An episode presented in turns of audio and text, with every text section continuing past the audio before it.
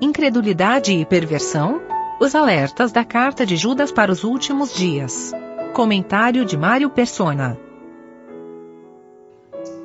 Depois de exortar para que os santos batalhem pela fé que uma vez foi dada aos santos, lembrando assim que nós estamos em território inimigo, não estamos na Disneylândia, estamos no mundo do qual os homens fizeram Satanás príncipe.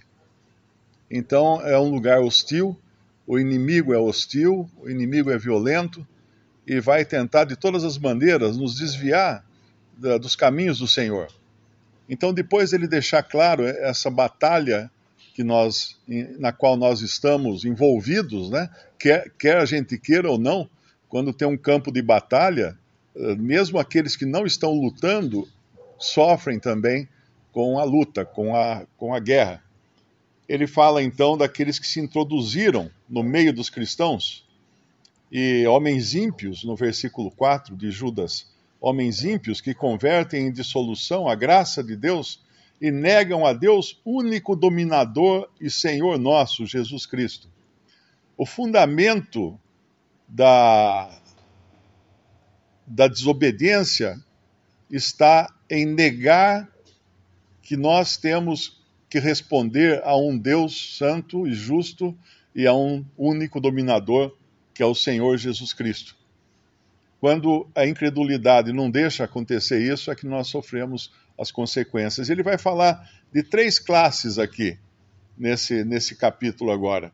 Depois de, de falar isso, ele vai falar de três classes. Vão, ele vai falar primeiro, no versículo 5, dos incrédulos, dos que não creram na palavra de Deus, não creram nas promessas de Deus, não creram nesse nesse Deus, único dominador e Senhor nosso, Jesus Cristo.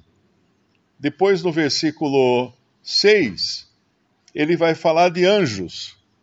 Anjos que se rebelaram porque não guardaram a sua condição original, não guardaram o seu principado. Eu não sei se tem outra outra versão que usa alguma, alguma palavra diferente. Aqui a, atualizada fala: não, não guardaram o seu estado original, mas admirar, abandonaram o seu próprio domicílio. O que seria esse domicílio, né? No nosso, no nosso capítulo aqui, ele fala: deixaram a sua própria habitação. A, a habitação é a tenda, é o invólucro nós vemos isso em muitas passagens na Bíblia, mostrando que nós estamos numa tenda, nós estamos numa habitação hoje que é provisória, até nós sermos, uh, receber, recebemos a nossa habitação definitiva. Então nós estamos numa tenda. Paulo vai falar isso também nas, na, nas cartas aos Coríntios, dessa habitação nossa, que é o nosso corpo. O corpo é a habitação do, do cristão na sua peregrinação aqui na terra. O corpo é a sua tenda. E aqui os anjos não, não mantiveram a sua tenda. Quiseram mudar de corpo, vamos, vamos dizer assim. Embora eles não tivessem um corpo físico ainda, né? Eles quiseram mudar de, de invólucro e quiseram tomar mulheres. Se fizeram então uh, tangíveis, se fizeram com uma aparência humana para tomar mulheres para si e gerar então uma, uma raça híbrida que viria a habitar a terra antes do, dos dias de Noé, antes da arca de Noé, no, antes do dilúvio, exato. Então esse, os primeiros aqui foram julgados por sua incredulidade, no versículo 5. Quem são esses? Os hebreus que saíram do, saíram do Egito, foram libertos do Egito, mas quando Deus os convocou para entrar na terra, a, a, jornada pelo deserto, me parece que duraria 10 dias ou 13 dias, alguma coisa assim, mas quando eles são exortados a possuir a terra que Deus havia prometido, eles não creram. Por isso eles ficaram 40 anos dando volta no deserto. Uma jornada que era de alguns dias, se transformou numa vida de 40 anos. E daqui, de todos aqueles que saíram do, do Egito, apenas uh, dois, né, me parece, dois entraram na terra, que era uh, Josué e Caleb. Josué e Caleb entraram na terra, os dois que creram no que Deus havia dito. Mas o, aqui ele então ele compara esses que são julgados pela incredulidade, depois no versículo 6, aos anjos que não guardaram o seu principado, mas deixaram a sua própria habitação, reservou na escuridão e em prisões eternas até o juízo daquele grande dia. Algumas pessoas não, não creem que isso se refira a uma queda de anjos em Gênesis capítulo 6. Algumas pessoas não creem. Me parece que, inclusive, o Macintosh não cria nisso, ele não inclui nada, nenhuma opinião sobre isso no, seu estudo de, de Pentateuco, no seu estudo de, de, de Gênesis. Mas é muito claro aqui que houve uma queda de anjo que não é a queda original. Não é a queda que aconteceu antes da, da, da, criação de seis dias que nós encontramos em Gênesis, que é uma reforma da terra em seis dias para o homem habitar, porque quando aparece o jardim do Éden, Satanás já está no jardim do Éden e já está caído. E já está caído, ou seja, já está com o pecado em si. Porque aconteceu isso antes, muito antes do, do jardim do Éden. E então essa é uma, é uma segunda queda dos anjos, e esses anjos estão presos esses que deixaram o seu estado original estão presos. Estes não são todos os anjos, é importante entender isso. Os da queda original não estão presos, eles estão soltos. Tanto é que lá em Efésios nós somos exortados a, a batalhar, a tomar toda a nossa armadura para batalhar não contra a carne, mas contra as potestades, os, os poderes, as dignidades do, dos lugares celestiais, nos lugares celestiais. Esses anjos estão nos lugares celestiais. E eles passeiam pela terra e eles têm acesso ao Senhor no céu, como nós encontramos em, em, no livro de Jó, quando Satanás vai, entra na presença do Senhor. Tem uma outra passagem, não me lembro agora, acho que é em Isaías também, que mostra os anjos caídos também se apresentando diante do Senhor. Mas aqui, então, esses, essas três classes. A primeira classe incredulidade. A segunda classe, uh, abandonando a sua condição original. E a terceira classe, nós encontramos aqui os homens de Sodoma, que havendo, entregue, havendo se entregue à fornicação e ido após outra carne. O que é isso, ido após outra carne? Os homens de Sodoma quiseram copular com os anjos quiseram uh, uh, estuprar os anjos que estavam em forma humana visitando uh, Ló e a sua família. E ali então acontece esse impasse, né?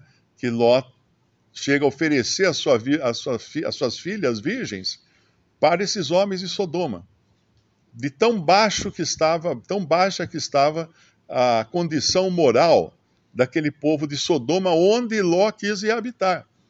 Porque nós encontramos Ló saindo da, da parceria com Abraão, com seu tio, e caminhando em direção a Sodoma, armando sua tenda, passo a passo, até chegar em Sodoma, até que, até que quando os anjos chegam em Sodoma, nós vamos encontrar Ló onde? Nos portões da cidade, no portão da cidade.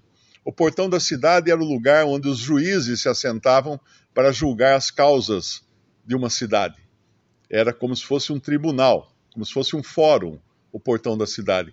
Então, aquele homem que, ao contrário do seu tio, que preferiu habitar em tendas e ser peregrino na terra, quis encontrar um lugar, uma cidade para habitar, e não só isso, quis ser um, um, juiz nessa cidade. Porque isso lá em Gênesis nós vamos encontrar que os próprios sodomitas Chega uma hora ele fala assim: esse estrangeiro que havia habitar aqui conosco e agora quer ser juiz em tudo. Ele é repreendido com razão pelos sodomitas, porque ele não tinha nada que se envolver em Sodoma, nem estar em Sodoma, né? E não tinha nada que se envolver em Sodoma, e muito menos de querer ter uma posição de juiz, de alguém que toma decisões em Sodoma.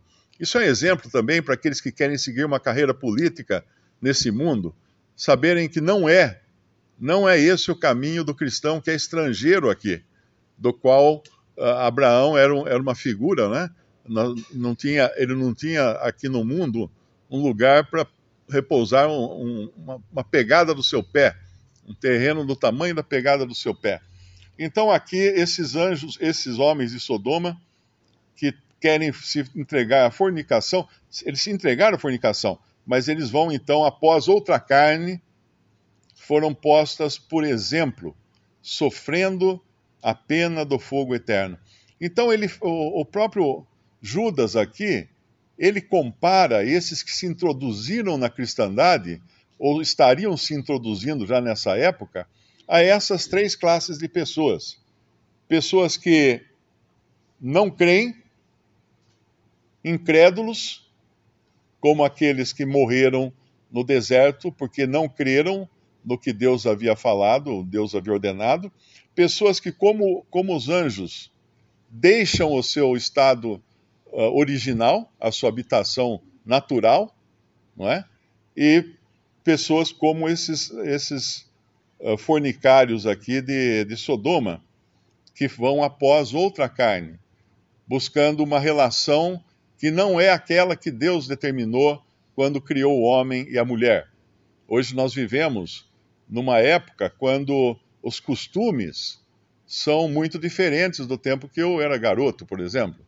Então é até estranho né, ver o que se ensina nas escolas hoje, uh, ver lá drag queens sendo convidadas para contar historinhas para crianças, um, homens vestidos de mulher, uma série de coisas que nós não vimos isso. A geração que está aqui mais velha não viu isso. Era abominável para todos nós na época. Hoje é, é aceito e hoje, se você falar alguma coisa contra, você é processado, você vai preso, né? E, e é sempre importante quando você discutir esses assuntos, falar assim: a Bíblia diz, para a pessoa saber muito bem que você está se baseando no que diz a Bíblia, não é na sua própria opinião, mas no que é a opinião de Deus na sua palavra. Esse, esse, uh, esse livro de Judas, essa carta de Judas aqui, deixa muito claro a situação ou a condição de, de ruína em que se tornou a cristandade hoje, porque hoje é muito aceitado dentro das igrejas, dentro das religiões, todas essas coisas que são abomináveis e são descritas aqui. Outro dia alguém me escreveu dizendo que os homens de Sodoma, que so, caiu fogo sobre Sodoma, porque os sodomitas não foram hospitaleiros. Foi esse o pecado deles, não ser hospitaleiro. Bom, se cada cada cidade que não foi hospitaleira cair fogo sobre ela, né? Então tá, não sobraria uma cidade no mundo, na face da terra. Aliás, essa foi inclusive a, a, sugestão, a sugestão dos discípulos, quando os samaritanos, eu creio, não quiseram receber o Senhor Jesus nos seus, nos seus termos, ele fala, senhor quer, eles falam, o senhor quer que a gente mande cair fogo sobre eles? Ele fala, vocês não sabem de que espíritos vocês são. Então, isso aqui é um alerta para nós, que vivemos nesse tempo agora. Nesse tempo agora, exatamente nesse tempo agora em que essas coisas estão acontecendo.